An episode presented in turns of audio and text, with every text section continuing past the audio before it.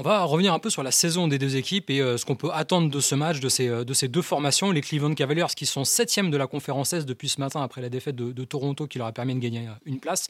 21 victoires, 15 défaites, qui sont sur trois victoires de rang. Alors certes, deux fois contre les Wizards et contre les Spurs, c'était dimanche sur, sur, sur Bean. Non, c'était surtout pour les Wizards que je disais, que ça, Xav. comment, Xav, justement, tu, tu juges la, la, saison de Cleveland qui quand même paraît assez mitigée Il y a pas mal de blessures, on peut, on peut penser à celle de Darius Garland, d'Evan Mobley euh, récemment, qui font que c'est une équipe qui a du mal à trouver son, son rythme de, de, croisière. Et tu peux mettre aussi Jarrett Allen un peu plus tôt, tu peux mettre aussi Donovan Mitchell un peu plus tôt. Euh, je, vais, je vais dire ce que, ce que, ce que j'avais déjà dit dans l'émission, on la connaît pas cette équipe. Euh, je trouve que leur bilan 21-15, hein, tu m'as dit, euh, leur bilan de 21-15 aujourd'hui, dans cet état-là, je le trouve bon. Euh, parce que tu te prives depuis le début de saison de, de, de, plein de joueurs systématiquement. Je suis même pas certain qu'ils aient tous joué ensemble une seule fois cette année. Et te retrouver avec un bilan positif déjà, c'est très bien. Euh, maintenant, il n'empêche que tu peux effectivement te poser des questions, euh, de voir comment tu vas gérer la suite. On parle éventuellement d'un trade de Donovan Mitchell, c'est des choses qui arrivent. Euh, le, retour en grâce de Caris Levert est exceptionnel. Ça fait c'est un plaisir immense de le voir jouer aussi bien en ce moment pour, pour les Cavs. Donc voilà, moi je trouve que leur bilan est bon malgré tous les soucis.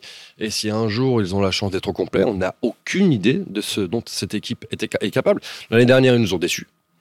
Euh, en playoff, on, s'attendait un petit peu à mieux. En tout cas, je pense qu'eux aussi s'attendaient à mieux. Ils avaient été éliminés par les Knicks au premier tour, 4 Exactement. ils avaient fait quatrième. ils avaient le, quatrième spot. Ça ne veut rien dire trop le classement en ce moment, parce qu'entre les Knicks qui n'arrêtent pas de gagner en ce moment, qui doivent être à 22. Oui, le classement est très serré. Euh, à, serré de, 5 de, suite. Là. Oui, oui, et de 3 après la troisième place, et encore, les Sixers ne sont pas inaccessibles. Il y a toute une meute jusqu'à la 8, 9, 10e place. Donc, euh, moi, je trouve que les Cavaliers, ils sont, ils sont là où ils peuvent être en fonction de tout ce qui est arrivé. C'est plutôt pas mal. Une importance que Xavier parlait de l'importance du mathématique du match euh, de, cette semaine ici, quoi. C'est, important, c'est important parce que, parce qu'il y a des joueurs, alors personne n'en parle trop, mais Max Strauss, c'est une super recrue, hein.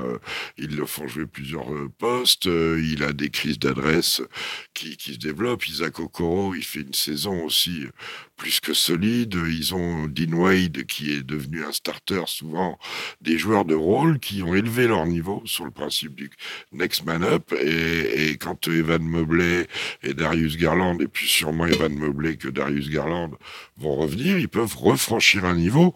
Parce que pour aller chercher quoi Il faut passer un round en playoff, aller en demi-finale de conférence. En ce moment, Boston est devant tout le monde. Milwaukee mm. tous un peu. Euh, Philadelphie, Joel Embiid a mal au genou. Il y a que les Knicks qui galopent vraiment en ce moment.